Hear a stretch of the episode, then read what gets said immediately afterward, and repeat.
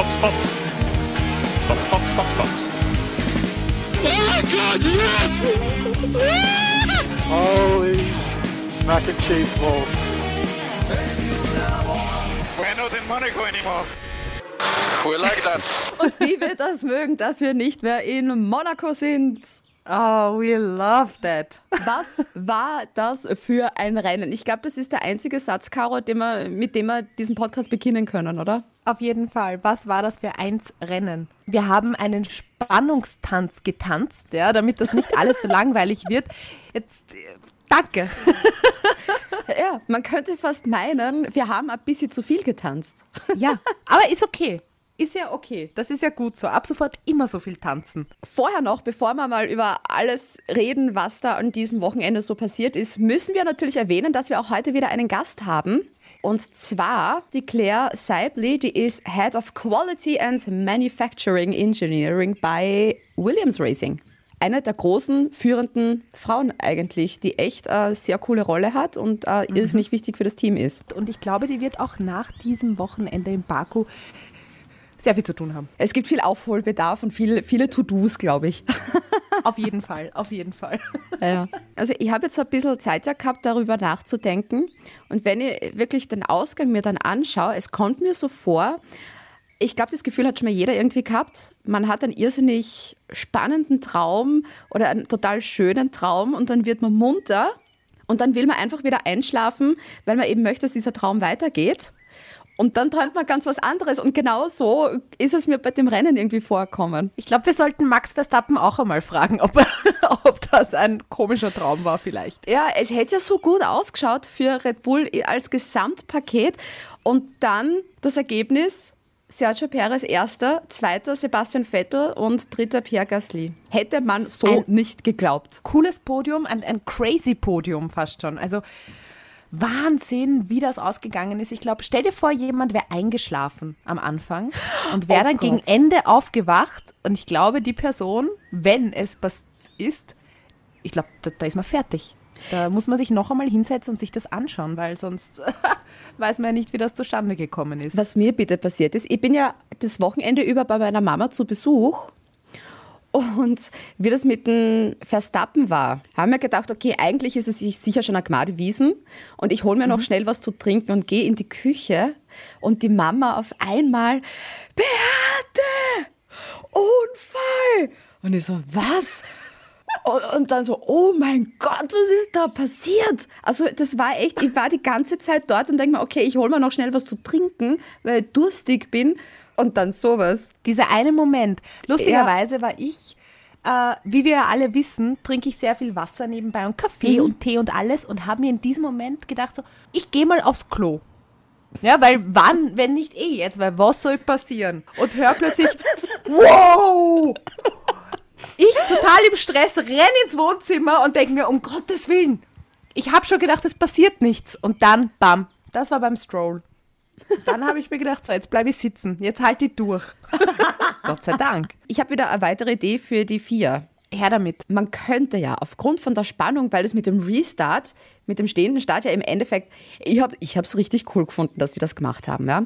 Also es hat noch einmal so richtige Action reinbracht. Und ich hätte mir jetzt gedacht, bei so eher langweiligen Rennen wie in Monaco, Monaco, In Monte Carlo. in Monte Carlo, könnte man einfach am Rennsonntag 20 Sprintrennen machen mit jeweils drei Runden. Finde ich gut. Da ist die Action. Genau, da fährst du drei Runden, so wie es da steht. So geht es mit der nächsten Startaufstellung dann weiter. Und ich finde es super. Wir haben also eine, eine Liste für die vier. Das kommt jetzt dazu in die PowerPoint-Präsentation. Genau. Ui, die Agenda wird lang. Ich hoffe, der Michael nimmt sich sehr viel Zeit. Ja, dann gehen wir es durch die Teams. Die Frage ist, wo fangen wir an? Alpin! Ich war mal überrascht, dass der Alonso stärker war als Ocon. Ich hätte damit noch nicht gerechnet. Der war in der Quali schon stärker als der Ocon. Der ist dann in der, der vierten Runde, glaube ich, war das, ist der dann auch schon raus. Also das war jetzt überhaupt nicht Ziemlich Ocons früh, ja. Wochenende. Mhm. Und auch Alonso mal wieder Punkte gemacht. Zeit ist geworden. Das war ja gegen Ende bitte ein Wahnsinn, was da alles passiert ist. Und ich habe dann nur mehr im, im Formula One TV geschaut und dann im, in der Pitlane geschaut und dort geschaut und dann immer wieder aufs Ergebnis und dann so, wow! Alonso ist in den Punkten, in den Top 10. Der ist Sechster geworden. Sogar. Ja, Cool, haben wieder Punkte gemacht. super. Fernando. Vielleicht nicht ganz so gelaufen, wie sie es halt gern gehabt hätten, aber Nando wird glücklich sein. Ja, Nächstes Team.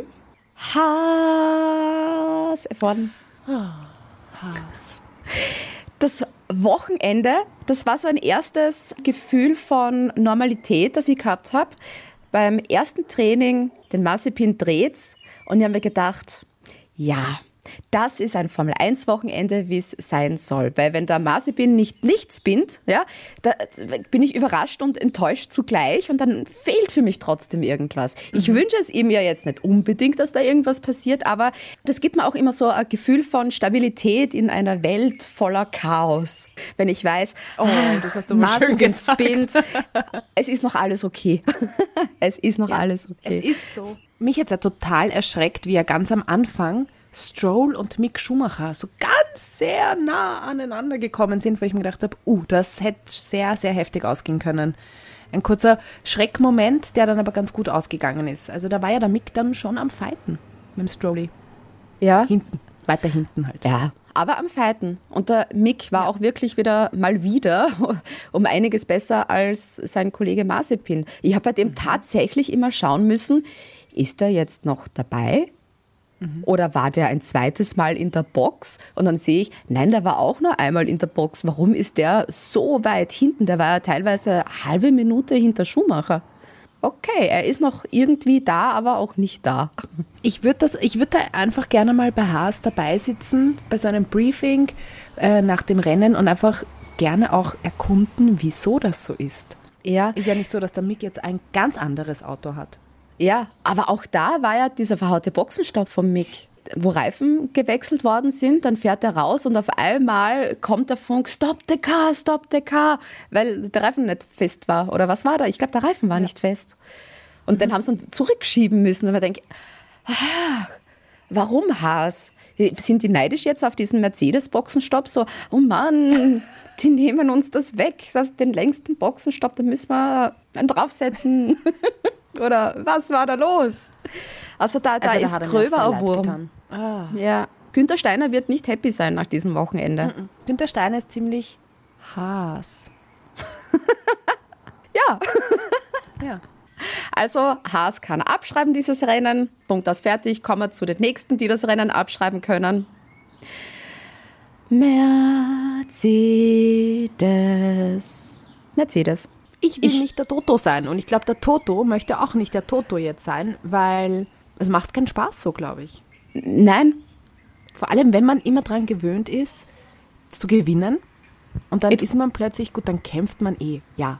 Aber dann sowas, dann dieser Fehler von Hamilton nach dem Restart, das war, also da war ich geschockt, dass da, und über Bottas, also das war nicht, nichts am Wochenende. Ich weiß nicht, was da mit Hamilton los war, weil man denkt, das kann doch nicht sein, dass ihm in dieser Situation sowas passiert. Da weißt du, dein größter Konkurrent ist jetzt aus dem Rennen. Der fährt ja gar nicht mehr mit.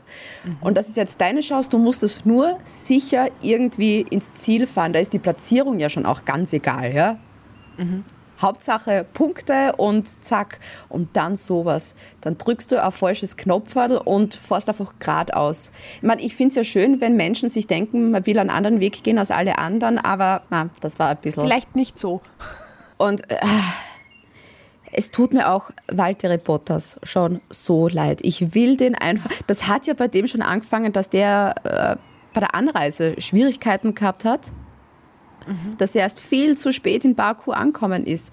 Der hat auch da, ich glaube, seinen Kampfwillen oder was auch immer, den hat er in Finnland vergessen. Und ich will ihn auch wieder sagen hören, to whom it may concern. Das geht mir alles schon so ab. Jetzt schauen wir uns das einmal an. Ich gehe da jetzt aufs Ergebnis. Das tut ja weh beim Zuschauen. Du hast Valtteri Bottas auf 12 hinter den Alfa Romeos und dann Valtteri Bottas und dann die beiden Haas. Ein Mercedes ist zwischen den Alfa Romeos und zwischen den Haas drinnen. Das ist doch eine Frechheit. Also wenn du da bei Red Bull fährst und dir passiert sowas, da warten sie nicht auf das nächste Rennen, dass du ausgetauscht wirst, sondern da wirst du während des Rennens ausgetauscht. Ich frage mich ja, wie es dem Bottas eigentlich geht, ob der überhaupt noch motiviert ist. Weil Ja. ganz ehrlich, also in mir fehlt allein schon die Motivation, den, den Valtteri da von Woche zu Woche da irgendwie versuchen zu motivieren. Ja, Puh, weil jetzt, jetzt weiß ich auch nicht mehr, was ich sagen soll. ja.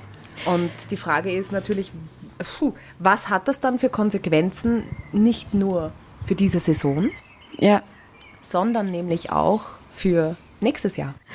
Na, bei Bottas, das ist so wirklich, ich habe da an Titanic denken müssen, an den Film. Weil du weißt, okay, verdammt, dieses Schiff hat den Eisberg gerammt, das wird untergehen. Und du kannst einfach nichts mehr machen. Es sind alle hilflos.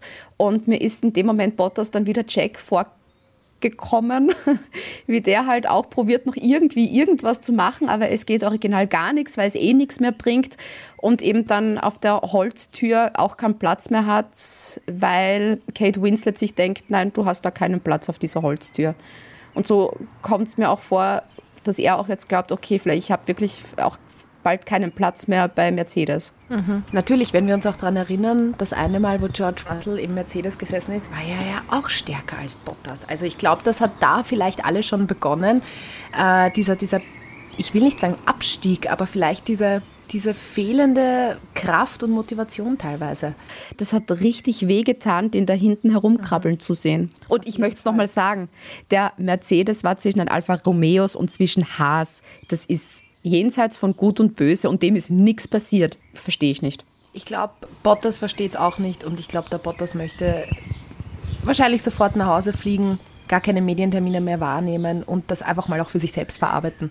Weil sogar ich bin jetzt in meiner Situation, die nicht mal annähernd in einem Auto sitzt, bin ich echt erschüttert und wirklich demotiviert und puh. Und er tut mir von Herzen leid. Das Gute ist halt wirklich, dass jetzt zwei Wochen Pause sind. Ich glaube, es wäre dann noch schwieriger, wenn du ähm, Back-to-Back-Rennen hättest, wenn du wirklich jetzt nächstes Wochenende wieder fahren müsstest. Ne? Und jetzt hast du wenigstens so ein bisschen Zeit, ähm, dran zu arbeiten.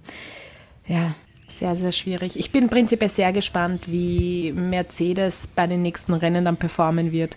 Ja. Und wie dieses We don't blame the person, we blame the problem, Ja. wie diese Geschichte bei Mercedes dann auch funktioniert. und ob Wobei, sie das alles verarbeiten können und wieder auferstehen können. wobei letztes Wochenende, das war ja auch lustig. Da, Lewis Hamilton sagt ja auch immer, wir gewinnen und wir verlieren. Aber er hat nach dem Interview bei, nach Monaco auch gesagt, das Team war schuld. Und da war dann auch nichts mehr mit wir. also, ja.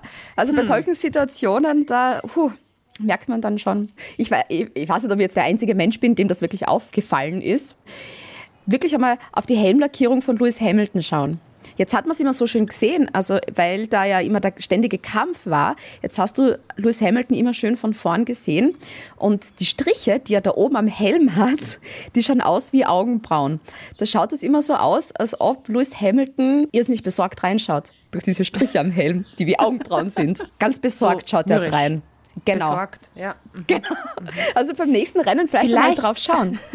Ich wollte gerade sagen, oder vielleicht, ähm, falls uns ja jemand von Mercedes hört, macht mal die Lackierung da anders. Positives hinein, so ein lächelndes Gesicht, vielleicht ist das dann so, eine, so ein Aura-Ding. Ja. Vielleicht hilft ja was. Aber was Positives für Mercedes. Der Doppelstopp hat funktioniert. Yay. Super. Super. Es sind die kleinen Dinge. Vielleicht muss man da einfach immer mit kleineren positiven Dingen. Ja. abschließen und nicht nur das Negative sehen. Super Doppelstopp. Ich war super nervös. Weil Ja. wir wissen ja, was passiert ist beim letzten Male. Der längste Pitstop ever. Ja, das hat funktioniert und Dafür gibt es da null Punkte. Yay. Dafür gibt es null Punkte. Das ist eh arg. Null Punkte für Mercedes. Das ist ja seit, ich weiß nicht, wie vielen Jahren ja nicht mehr gewesen. Das ist ja auch, da denkst du, ach, so bitter, wenn er zum Beispiel, wenn jetzt Bottas wenigstens irgendwo weiter vorn wäre, ja, hätte er wenigstens in der Fahrerweltmeisterschaft aufholen können. Aber nein, nicht einmal das. Oh Gott, es tut so weh. Also Mercedes, das war, da sind die Sterne nicht gut gestanden. Bottas ja auch mittlerweile in der Fahrerwertung 2021 auf Platz 6. Org, oder? Da ist davor, das, das schauen wir uns jetzt nämlich tatsächlich nochmal ganz genau an. Vor Bottas sind Leclerc, Norris und Perez mittlerweile dazugekommen. Also neben den Klassikern, neben den Standardfahrern ähm, Verstappen und Hamilton. Ich hoffe, da gibt es eine Netflix-Folge dazu. Und wenn es da keine Folge gibt, wirklich auf Mercedes spezialisiert bei Baku, schaue ich nie wieder Drive to Survive. Weißt du was, dann nehmen wir das in die Hand, weil wir kriegen scheinbar alles mit, ja, auch die Lackierung vom, vom Hamilton auf seinem Helm. Diese Details sieht Netflix ja scheinbar nicht. Kommen wir zum nächsten Team. Eins, das- was schnell geht. Williams. Ja, was, was soll man zu Williams noch sagen? Es war ein Rennen wie bei Williams eigentlich wie immer. Der Russell bei der Formation Lab beim Restart ist dann doch wieder in die Box reingefahren. Dem hat's Warum? nicht mehr taugt. Ich habe es mir auch Glaub gedacht, ich. so, okay, nein, ich, ich mag doch nicht mehr. Interessiert mich nicht mehr. Vor einiger Zeit sind wir da gesessen, vor allem sagen wir ich, und hat gesagt, jetzt holt er die Punkte, es ist soweit, ich spür's, ich spür's. Die waren da echt weit vorne, wo man sich prinzipiell gedacht hat, es könnte was werden vielleicht dieses Ja, Jahr. der Auftakt Bahrain waren sie so gut. Also da war George Russell gut, ne? Ja, also ja, Latifi ist halt immer dabei. ähm, und dann verlieren sie von Rennwochenende zu Rennwochenende, wo ich mir immer Ja. denke, was, was macht ihr eigentlich? Ja, also Punkte, es tut mir so leid, die sind wieder in weite Ferne gerückt. Und du hast eh schon gesagt, Latifi war auch dabei. Nächstes Team. Ferrari! Unfassbares Qualifying von Charles Leclerc, wo ich mir gedacht habe, wo ist denn der auf einmal hergekommen? Und, so schnell war er wieder weg von... Ich wollte gerade sagen. so schnell war er wieder weg. Oh Mann, oh Mann, oh Mann. Es war ja so hoffnungsvoll. ja. Es war ja so verrückt irgendwie, dass ich mir gedacht habe, vielleicht könnte er das doch wirklich irgendwie schaffen, zumindest irgendwie am Podium bleiben. ja. Und dann sind sie sehr früh in die, in die Box gefahren, wo ich mir dann auch gedacht habe, okay, was, was, was ist da jetzt die Strategie dahinter, Ferrari? Ihr fällt jetzt komplett nach hinten, aber okay. Ja. Sainz, der halt auch das Wochenende mm, auch nicht wirklich gut Der zählt auch war. Zu den großen Pechvögeln des Wochenendes. Ja. Bei Leclerc muss ich sagen, gegen Verstappen am Anfang hat es sich doch recht lang dann gehalten. Ich hätte ja geglaubt, das geht dann schneller, dass nach Hamilton der Verstappen auch gleich mal vorbeizieht, aber das hat dann doch mehr Runden gedauert, als ich glaubt hätte. Aber es ist halt frustrierend zu sehen auf der Geraden dann, wie langsam der Ferrari ist und da haben die einfach keine Chance. Und so knapp vorbei Charles Leclerc beim Podium. Das war ja dann nach dem Restart richtig spannend zwischen Norris, Leclerc und Gasly. So, oh mein Oh Gott, ja. wa- passiert da noch was? Und was? Aber dann ist der Gasly ja eh davon. Ja. Und dann so, okay, okay, okay. Aber das war wieder ein cooles Racing. Das war spannend. Das Ja. war cool zum Zuschauen und da war diese Spannung da. Crashen die jetzt ineinander? Fahren die jetzt ineinander oder geht sich so ein Millimeter aus? Ja, das war sehr cool. Ab sofort bitte immer so. Ist das so schwer? Eben, und deshalb meine 20 Sprint-Race-Strategie für potenziell langweilige Rennen. Könnte man auch in Portimao so machen. Just jeden saying. Ja. Ne? Fünf Teams haben wir jetzt durchbesprochen schon.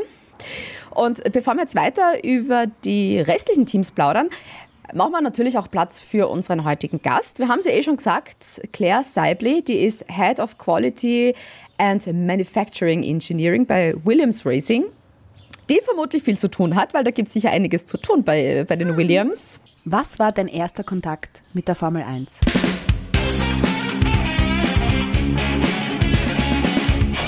So I think my first contact would have been um, my family were never that into Formula One, so I kind of didn't have it on at home or anything.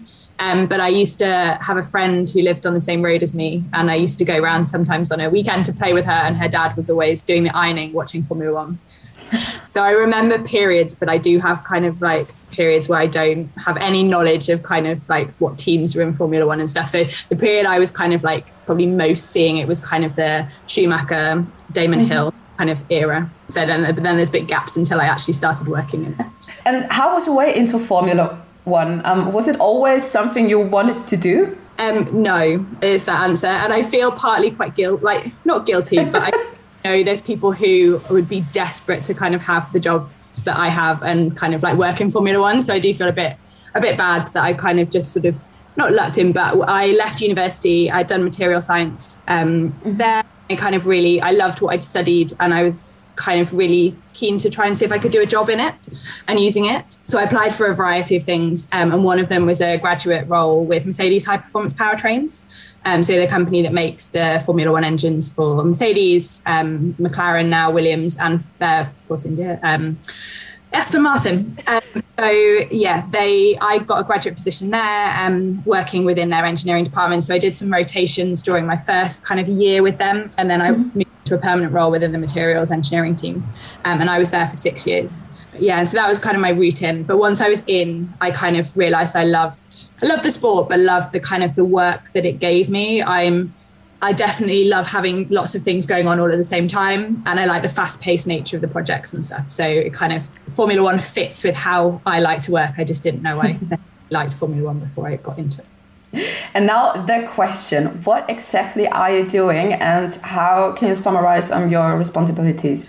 I am head of quality and manufacturing engineering at Williams. So I look after sort of three teams of people, and our role is to make sure that the parts that the engineering teams design are made correctly, and if not, um, why they maybe didn't couldn't be made correctly or what happened, um, and then also to look at how we how we manufacture them or kind of you know, make the parts most efficiently. So kind of really trying to bring that end to end process of kind of how we how we design the parts, but how we design the parts to get them to the car the quickest and the cheapest um, and to the right quality level. How does a race week look like for you? That's a really interesting. Like I read that one and I was kind of like, that's really odd because it's a race week this week for us in the factory. Um, and I think we kind of we do know there's a race going on, but actually in some ways we we don't all at the same time um, because we just carry on. So we're always, you know, we're looking kind of maybe two, three races ahead in terms of kind of if we've got updates coming through or um, just to maintain, you know, life of we have life limits on parts and things. So we've always got a constant stream of of parts coming through almost each week for us kind of in some ways feels the same i think there is like we do know the races are on we kind of um you know there's there's boards around the factory and stuff that have like countdowns and things and people do follow it but yeah, it's kind of interesting. I actually, for a lot of us in the factory, we don't necessarily kind of like see the difference between a race week and a non-race week. So, do you watch the race on TV? Um, we tend to watch the highlights mainly because we just don't have. In the UK, you have to pay to have the channel that puts the, oh. the racing on, and we don't pay for it in our house. um, but yeah, they do put the highlight channel, like one of our kind of free to air channels uh, has it on on a, like a highlights package on a Sunday evening. So it kind of fits quite well with um, our schedules and stuff as well. So mm-hmm. tend to tend to watch it then instead.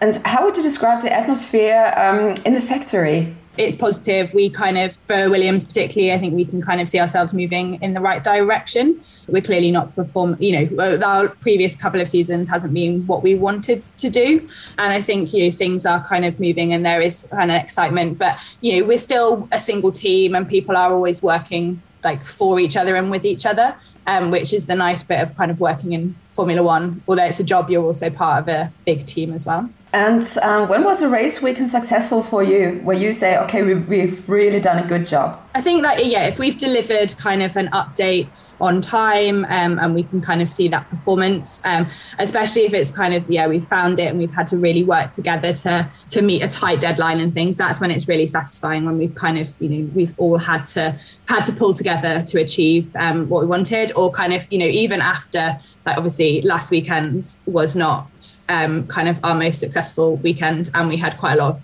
bits uh, that needed to either be remade or um, rework to kind of get them to the track. And, and that can produce a lot of unknown work. And it is about then kind of coming back from the race, kind of pulling together, recovering from what wasn't a, you know, the, a great result that we wanted, um, but also making sure we can deliver what we need back out to the circuit so we can go racing again this weekend. And Cara is such a huge um, Williams fan. And she was like, oh my God, they're scoring, they're getting points, they're getting points.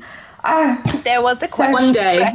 yeah, one day every weekend. I know. It's like yeah, it was so he coming so close, but yeah, it just, was so close. I know. Oh my know, god. That like that one. Uh, well, once they cut, it would just be a nice like a nice feeling to kind of have that, even just one point again. And what is the most challenging part about your job? Is it when you really have to deliver new parts in a very short period of time? Yeah, so uh, that can definitely be challenging. I think um, for me personally, I was like thinking about this one. I think it's definitely. I sometimes it's a lot of the pressure I put on my myself, but I kind of it's balancing all of the different things, kind of the short term versus the long term. Um, obviously, we're constantly having to deliver, but we're also wanting to kind of look at um, how we maybe do things differently to make it more efficient in the future.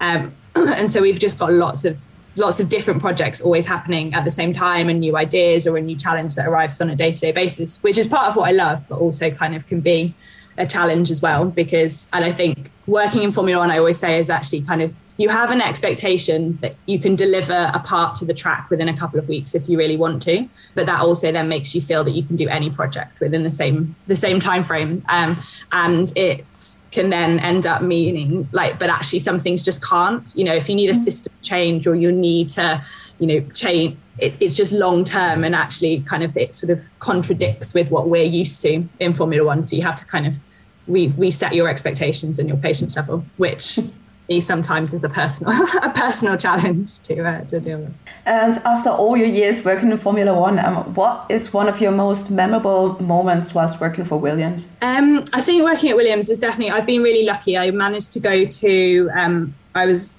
got to go to the race in Monza in 2018, and then I also got to be at Silverstone um, in 20. I've lost track of years because I think 2020 just didn't really exist, did it? Um, 2019, um, I got to go to Silverstone on a Thursday because I was there for a meeting, um, and that was the day. Have you ever seen like I think it was it was Frank's um, anniversary year mm-hmm. at Silverstone, and he did that filming with the car and with when Lewis took him around the track. Yes. I actually got to be I like it happened when I was there so I kind of actually saw them driving out of the the garage and stuff so that I think kind of looking back would be a really amazing like just you're very, I'm very lucky to have got to go to the track unfortunately it's not mm-hmm. something we can kind of do for all our staff so yeah and to kind of be there for them was amazing and how often do you see your working mates um, who are working on a track? Um, well, at the moment, very rarely because we try and keep them as separate as possible from the factory, just because of all of the COVID restrictions. Mm-hmm. Um, and they're traveling and things like that, and we don't we don't want to risk kind of them not being able to go racing. But yeah, and then even in normal times, they're kind of in and out depending on kind of at what period of the season it is. So during kind of the standard flyaway season, if we go for a normal year, um, they're often not in. So once they once they go to Australia, they probably won't come back into the factory until kind of we hit the European races. Mm-hmm. Um, then during European season, they're maybe in a little bit more. Um, between races, and then as we kind of go to the tail end flyaways, often they won't be back in, um, just because we need to be able to give them time off between races, and then if they're back to backs anywhere, they're just flying straight between between the races. And what has been your experience as a woman in motorsport? Yeah, it's always a really hard question. This one, like for me, I've never felt kind of any like I've, I do not feel like I've noticed any kind of difference. Um, there are times sometimes where you know you, I will kind of sit in a meeting and just suddenly go, oh, actually, I'm the only kind of woman in the room. but in terms of kind of opportunity and how I've kind of been treated and respected by my peers, I've kind of never felt that that's you know been a difference for me. I'm proud to be able to kind of you know promote it though, and um, be able to kind of you know, do things like this or kind of.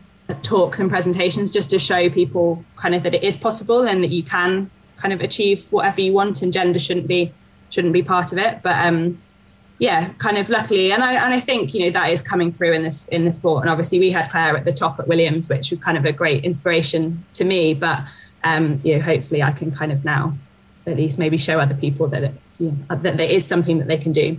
The numbers are getting better. It's not just Formula One, it's kind of engineering in general. I don't know what it is in other places in Europe, but in the UK, kind of, we, we definitely across all STEM and engineering industries, we have a low proportion of female staff. Mm-hmm. But I think numbers coming through from university and going into university are getting better. So we just have to wait in some ways for the pipeline to work as well. Ja, mehr Frauen braucht die Formel 1. Oh, Auch ja. im technischen Bereich. Deshalb braucht es eben genauso Frauen wie die Claire, die da so ein bisschen beim Umdenken dann arbeiten und finde ich wirklich sehr cool, dass sie Zeit für uns gehabt hat. So, machen wir weiter. Die nächsten Teams. Ich weiß nicht, ob du wieder vielleicht traurig bist oder nicht, aber es ist McLaren. Mac McLaren. Wenn ihr das auch so schön findet wie Beate das immer singt. Oh. Ja, ich bin traurig. Ich bin sehr traurig. Ähm, wieso? Nach dem Start ist ja Norris plötzlich so weit nach hinten gefallen. Da haben Ja. sogar Beate und ich gerade geschrieben, so, wo, Ja. hast du das jetzt gemerkt? Was, was ist da Was passiert? war da? Was haben wir verpasst? Und dann, ja, war er einfach nicht gut der Start für Norris. Und äh, Ricciardo, Bei dem läuft's einfach nicht. nein, der, der kann sich irgendwie nicht eingrooven. Bei der Quali auch, wie er da in die Wand rein ist, wo ich gedacht habe, nein, jeder, nur nicht du bitte. Also ich, ich meine, ihr vergönnt ja niemanden, ja. Aber da denke ich mir, oh mein Gott, der, der es am allerwenigsten verdient, Gänsefüßchen, den haut's dann da rein. Dem taugt's Auto einfach nicht. Ja, der, der groovt sich da nicht ein und ich würde gern wissen, warum. Ja, Also, weil die Leistung kann es ja, glaube ich, nicht wirklich sein, weil wir sehen ja, wie Norris fährt und was da eigentlich möglich ist. Ich weiß es nicht, ja. Vielleicht ist das auch etwas Mentales, ja. dass man, wenn du mental nicht da top drauf bist, dass du da einfach auch körperlich im Auto keine Leistung von dir gibst. Es ist halt- sehr schwierig, ja. Und vor allem, wie wir ja auch immer wieder sagen, wir sehen ja, wie sich alle anderen, die die Teams gewechselt haben, äh, doch immer wieder reingrooven. Wir werden dann später wahrscheinlich, mit großer Wahrscheinlichkeit ja über äh, Checo Perez reden. Äh, aber ich meine, Yuki Tsunoda. Yuki Tsunoda oder auch Carlos Sainz, der ja eigentlich solide fährt bei Ferrari. Jetzt vielleicht nicht dieses Wochenende, aber sonst ist ja ganz okay. Und Daniel Ricciardo ist der Einzige, wo ich mir oft denke, wo hakt's? Und ich frage mich ja, wir haben auch schon mal darüber gesprochen, ich glaube, dass bei McLaren die Teamorder so ist. Entschuldigung, meine Stimme ist immer weiter nach unten gegangen, weil ich so traurig bin. Das war so eine Trauerstimme. Oh Gott, kurze Träne weg. Ja. Geht's wieder? Kannst du? Ja, kannst du wieder? Ja. Ja, schwierig, aber es geht. Nein, die Frage ist natürlich, ich glaube, McLaren ist ja so ein Team, die dann äh, der Person, die gerade fährt und die eine gute Pace hat, die hat dann Vorrang. Also ich kann mir nicht vorstellen, dass die so eine Teamorder per se haben, dass es einen Nummer 1 und Nummer 2 Fahrer gibt. Aber wenn das so weitergeht, glaube ich, wird sich das irgendwie in so eine Richtung begeben. Also es ist jetzt wirklich schön langsam der Zeitpunkt gekommen, wo du mit dem Auto dann wirklich schon besser zurechtkommen solltest. Und ich glaube, der McLaren ist halt einfach kein Daniel Ricciardo-freundliches Auto. Also ich glaube, da passen das Auto und sein Fahrstil vielleicht einfach nicht zusammen. Oder was man auch mitbekommt, es ist auch sein Renningenieur und die gesamte Crew um ihn herum, die unterstützen ihn ja auch total. Ne? Und er sagt ja auch selber, ich, ich, ich weiß nicht, woran es liegt.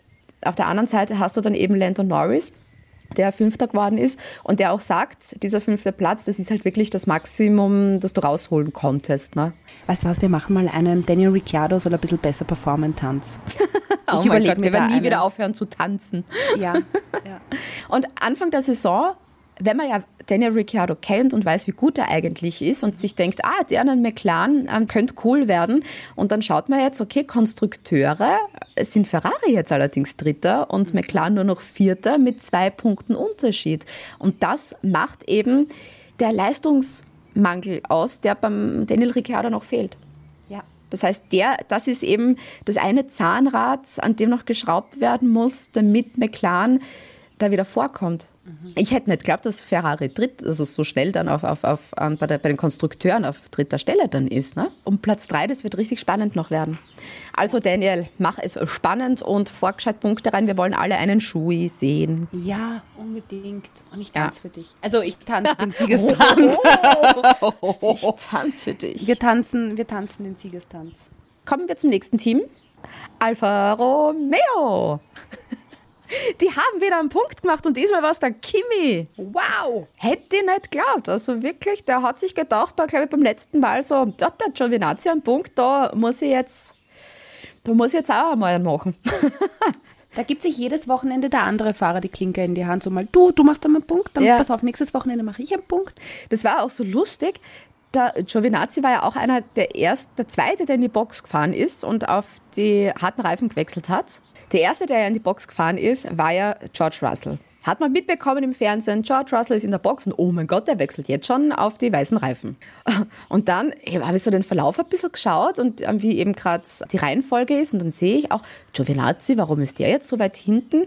Und der war auch so ganz still und heimlich in der Box und niemand hat es mitbekommen. Der Kimi dann auch so ganz still und heimlich am Punkt. Und die haben jetzt auch zwei Punkte in der Gesamtwertung bei den Konstrukteuren und das sind zwei mehr als Haas und Williams. Das muss man mal zusammenbringen, das ist nämlich nicht leicht. Mittlerweile glaube ich ja gar nicht, dass Williams und Haas jemals einen Punkt in der Saison machen werden. Das ist so gerade mein aktueller Mindset, weil ich denke, ich, wer wird, ich bin gespannt, wer der Letzte wird, weil es wird dann um die Platzierungen dann gehen. Ne? Und von den Ausfällen. Und jetzt im Moment ist Williams Letzter. Oh Gott. Ich weiß auch nicht. Ich kann es mittlerweile immer weniger einschätzen. Ich, kann's- ich glaube es immer weniger. Ja. Williams jemals einen Punkt bekommen. Kommen wir zum nächsten Team. Alpha Tauri. Das Yuki war so Tsunoda, das erste Mal in seiner Formel 1 Karriere, die ja noch relativ kurz ist, die ist erst sechs Rennen lang, aber er war das erste Mal in Q3 und ich habe mir gedacht, wie er ins Q3 kommen ist, so zu Yesta und dann haut er sich in die Seiten rein, haben wir Tsunoda. Aber es sind beide Alpha Tauris in den Punkten gelandet und was mich so freut, Pierre Gasly am Podium. Der hat sich so weiterentwickelt im Laufe der Saison. Ich finde das so cool. Und auch Tsunoda, äh, der hat, glaube ich, alle Ratschläge, die er bekommen hat nach den ganzen letzten Rennen, dass der das alles wirklich beherzigt hat und das auch umsetzt und auch viel ruhiger wird und finde ich cool. Und es ist ja auch so schön zu sehen, wie Gasly sich eigentlich seit seinem ungewollten Ausstieg bei Red Bull irgendwie gefühlt so regeneriert. Und ich wünsche ihm echt viel, viel mehr Podien. Ich finde, bei ihm merkst du ja auch, der, der, der ist dann so geflasht einfach, weil es natürlich nicht so oft vorkommt. Und diese Freude, diese, dieses nicht gewohnte am Podium stehen, ist echt schön. Also da Ich ist glaub- das Gefühl am Podium, vor allem jetzt in Baku, ganz anders. Ich glaube, weil die alle nicht damit gerechnet haben, also Vettel und Gasly halt nicht. Und dann so, oh mein Gott, wir stehen jetzt auf einmal doch am Podium. Was ist da passiert? Und die Frage ist natürlich, wir hatten ja auch äh, den Digital Manager von Alpha Tauri bei uns im Podcast, den Josh. Ja. Und ich würde gerne wissen, ob der jetzt auch im Stress war und so, oh Gott, jetzt muss ich noch schnell wieder was machen fürs Podium. Oh Gott, oh Gott, oh Gott, oh Gott. Dann kommen wir jetzt auch gleich zur großen Schwester. Red Bull. Und da jetzt wirklich mal auch die Frage in den Raum geworfen. Pirelli, was ist mit euch überhaupt los? Wir machen euch einen Reifen, mit dem könnt ihr durchfahren. Und ich würde gerne wissen, was in den Köpfen sämtlicher Teams vorgegangen ist, als die gesehen haben, oh Gott, bei Stroll ist der Reifen platzt. Was die sich dann gedacht haben, so, war das jetzt nur eine einmalige Geschichte oder sind wir alle jetzt ein bisschen bei uns. gefährdet? Und die waren ja auch Voll. bei Verstappen komplett ohne Vorwarnung, ohne irgendwas. Das ist einfach dann passiert. Und es hat mir so wehgetan. Ich hätte es ihm so vergönnt. Sorry, wenn ich da gerade so äh, bin, aber da fährst du echt ein fehlerfreies Rennen und alles und dann sowas. Da kannst du einfach nichts dafür, da kann das Team nichts dafür, da kannst du als Fahrer nichts dafür. Da denkst du einfach nur, danke Pirelli. Ich finde, du hast das sehr schön zusammengefasst. Das war. das war. Oh. Ich meine, man muss sagen, von Anfang an Perez ein super Start gewesen. Also Hammer, wie er da losgefahren ist. Und dann war es so zwischenzeitlich, wo ich mir gedacht habe, Doppelsieg am Podium dieses Jahr in Baku, Red Bull. Geil, geil. Und Da muss halt auch- irgendwann einmal so ein Bauchgefühl mit, es ist jetzt echt schon einiges da passiert und, und irgendwas passiert noch, weil wir wissen ja, Lewis Hamilton hat ja in vielen Fällen immer diesen, dieses Fitzelchen Glück. Ja? Und das war dieses Fitzelchen Glück, was ja dann auch sofort wieder weg war, nachdem er woanders hingefahren ist. Obwohl er ja davor ja auch schon ein Fitzelchen nicht so viel Glück gehabt hat, nämlich bei seinem Boxenstopp. Weil der Ja. hat ihm ja schon einmal alles verhaut beim Hamilton.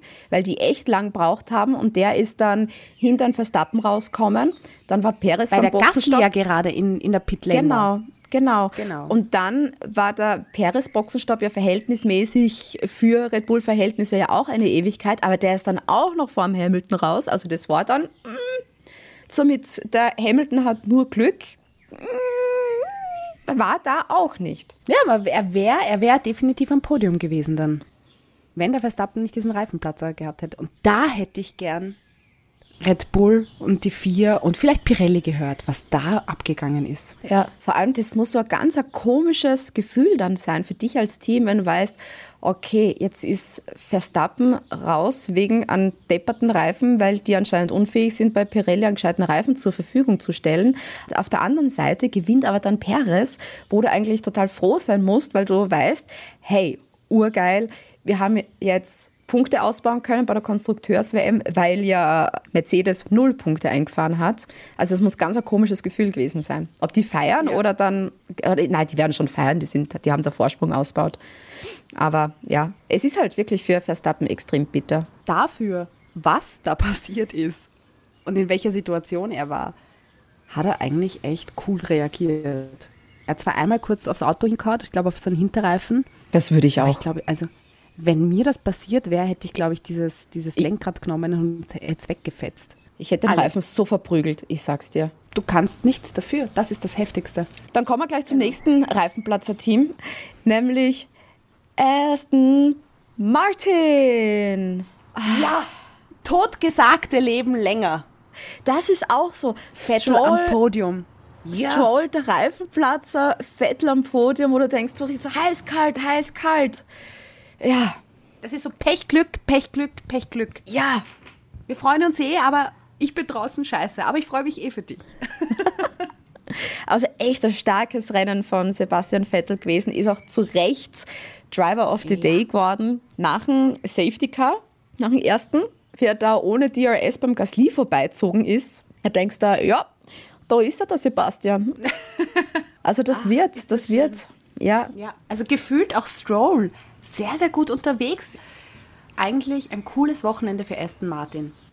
Wäre Wenn da nicht Pirelli gewesen. Nicht und teilweise, als das passiert ist, habe ich es auch nicht wirklich einschätzen können, ja, weil du hast ja, man hat ja zwar immer wieder das Replay gesehen, aber er hat sich ja ewig lang nicht aus dem Auto rausbewegt und man hat ja auch lange keinen Funkspruch gehört, weil ich mir dann gedacht habe, oh Gott, ich habe ja was passiert. Ich habe ja dann sofort auf die Onboard-Kamera umgeschalten von Lance Stroll und da hast du schon gesehen, okay, den geht's gut. Ich schreibe dir das nächste Mal. ja, bitte, bitte. Wir beide nutzen ja, Achtung, das ist hier keine bezahlte Anzeige, bezahlen das aus unserer Tasche. Noch. Ähm, wir, wir, haben ja beide das äh, Formula One TV und Beate checkt sich da immer oder haut sich da immer rein in die Driver-Cams. Ich bin immer in der Pit-Lane. Ich mag diesen Gesamtüberblick. Na, und die Data, die Data-Analyse bin ich finde ich auch immer sehr ja, cool. Super. Das ist, das ist beim Qualifying tatsächlich lustiger oder besser, weil du die Sektoren richtig schön abgeteilt hast und genau siehst, wer ist wo auf welchen Sektor gerade schnell unterwegs. Ne? Da macht es am meisten Sinn. Und da schaue ich nur ab und zu dann eben rein, um zu sehen, okay, wer ist jetzt mit welchen Reifen unterwegs und mit wie lang eigentlich schon. Wie das eben auch war mit Bottas zum Beispiel. So, okay, der wird gerade von dem überholt und jetzt ist der Kimi Räikkönen auch noch vor ihm hat der Kimi Räikkönen auch neue Reifen? Und dann so, nein, der ist auch noch mit den alten unterwegs. Und ich denke, Alter, Bottas, was ist mit dir? Ach, Bottas. So, aber um den geht es jetzt nicht mehr. Nein, es geht um Aston Martin. Sebastian Vettel, großartig. Yeah. Ja, Toll. also ich freue mich jedes Mal, wenn dann, dann die Onboard-Kamera siehst und den Finger und so, yeah, ring-a-ding-ding. Ich glaube, der hat das echt gebraucht. In so vielen Medienberichten war er einfach schon tot gesagt und in so vielen Medienberichten wurde auch geschrieben mit, ja, sollte er nicht langsam in Ruhestand und so weiter und so fort. Und ich finde es cool, dass er jetzt mal diesen Kritikern auch gezeigt hat, to whom it may concern. Ja. Fuck you.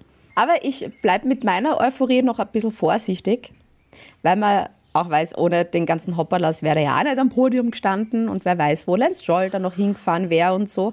Aber im Endeffekt, das zählt ja dann nicht. Es zählt das Endergebnis und da ist er am Podium gewesen und genau das auf das kommt es an. Und auch das gibt ihm eben dann ein gutes Gefühl, egal was passiert ist im Rennverlauf. Und es gibt ihm so einen richtig coolen Aufwind. Es ist einfach genau in dem Moment die Motivation, die du brauchst. Und da heute wird einmal gefeiert und dann gehst du schon, glaube ich, ganz anders ins nächste Wochenende rein. Ja. Ein glücklicher Vettel ist ein guter Vettel. Und ich glaube, mit so einem schönen Gedanken, mit einem glücklichen Vettel, ähm, können wir unsere Fahrerbewertung auch für diese Episode beenden. Das ist ein schönes ja. Fahrerbewertungsende. Ja. Immer, immer positiv rausgehen. Genau. Das ist immer so eine schöne Geschichte, wenn man sagt, genau. ah, man geht mit einem positiven raus. Weißt du, wer auch sehr positiv gestimmt war? Jetzt bin ich Ich gespannt. glaube, Bernd, Bernd Mailänder im Safety Car, da gab es doch diese ein oder zwei. oh mein Gott! diese zwei Shots, die man gesehen hat, wo Bernd Mailänder, prinzipiell, wenn man das Safety Car ist, ja, eine coole Socke, und dann führt er wahrscheinlich Schmäh im Auto. Also du hast richtig gesehen, die zwei im Safety Car haben Schmäh geführt und da hätte ich gern zugehört. Was da gerade so abgegangen ist. Wahrscheinlich haben sie drüber geredet, ah, hinter mir da ist schon wieder Red Bull, die machen schon wieder so viel Druck. Aber jetzt war ich extra langsam. Das ist auch irrsinnig lustig beim Formel 1 TV, bei der Onboard-Kamera beim Safety Car auf dem ersten Fahrer dann zu gehen. Also ich bin dann die ganze Zeit mit Max Verstappen dann mitgefahren, der sich auch so, warum fährt der Safety Car so langsam und bla bla bla. Und wie wir von unserer letzten Folge wissen, die müssen ja alle zusammensammeln und das war ja, Nikita Marzipan war ja drei Runden hinten. War ja ganz woanders. Der war ja, der war noch in Monaco unterwegs. Und jetzt wissen wir, der muss ja da, kann er noch nicht Fullspeed fahren, wenn er die ganze Truppen noch nicht zusammengesammelt hat. Ja. Aber ist dir schon einmal eine Safety Car Onboard-Kamera aufgefallen? Nein, deswegen War war, das- ich ja, das, das Erste, was ich mir dann aufgeschrieben habe, war, Bernd Mailänder hat gelacht im Safety Car. Aber ich finde es cool, dass die da so viele neue Sachen haben. Eben Team zu FIA, dann auf einmal die Safety Genau. Car Onboard-Kamera. Also das finde ich richtig geil. Ein Radio-Interview mit Sebastian Vettel. Ja! Du bist Driver of the Day und Vettels äh, Reaktion war cool. Zur Formula One, ja, Journalistin, war dann, hey, wer hat dir eigentlich meine Nummer gegeben? Dass sie dann plötzlich da reingefunkt hat. War sehr, sehr cool. Ja, es macht echt Spaß, da diese, diese neu, neuen Sachen zu sehen. Was mir jetzt gerade noch eingefallen ist, jetzt, wir haben zwar schon über die Fahrer gesprochen, aber eigentlich ist dieses Podium im Baku ein Best-of Red Bull. Vettel, der früher bei Red Bull war, Sergio Perez, der jetzt bei Red Bull ist und Gasly, der auch einmal für Red Bull gefahren ist. Stimmt, voll. Und der wichtigste Red Bull-Fahrer ist eben nicht oben. Ja. Verstappen eben nicht so, oh mein Gott. Oh mein Gott. Ja, das Crazy. ist mindblowing. Und ich, ich will noch was ganz Wichtiges loswerden. Und zwar, wir müssen auch über unsere tollen Hörer ganz kurz reden. Ich möchte jetzt eine Hörerin nämlich ganz besonders rausheben. Und zwar die Larissa. Die hat uns auch bei der ersten Folge schon entdeckt. Und dann auf einmal hat sie uns auf Instagram in ihrer Story markiert mit Ich höre jetzt mit meinem Sohn. Die hat in der Zwischenzeit ein Baby bekommen und hat ein paar Folgen auslassen müssen und hat dann alle Formula One Folgen nachgehört. Und wir gratulieren auch über den Podcast jetzt natürlich ganz herzlich zum Nachwuchs. Ja. Ja, Hallo und willkommen, lieber. Wissen Bub. wir da den Namen? Lieber ich, Bub. ich schaue gerade. Willkommen in der Formula One Gemeinde. Genau. Ach, schön. Und jetzt verabschieden wir uns, gell? Bis nächste Woche. Bussi? Sind dir deine Sprüche ausgegangen? Ja, mir sind komplett meine Sprüche ausgegangen. Oh Gott. Es ist eine Katastrophe. Ich weiß. Ich warte drauf erinnere mich doch nix. dran. Ja. Schickt Ich mir weiß, ihr Verabschiedungssprüche, bitte. Bitte. Ich brauche wieder, ich brauche Inspiration, Ja. Leute. Ja, okay, na dann. Aber coole Sprüche, okay. Ja, natürlich, ja. ja, dann jetzt ein richtig uncooles Tschüss, bis nächste Woche. Box, Box. Box, Box, Box, Box. Oh God, yes! Holy mac and cheese balls.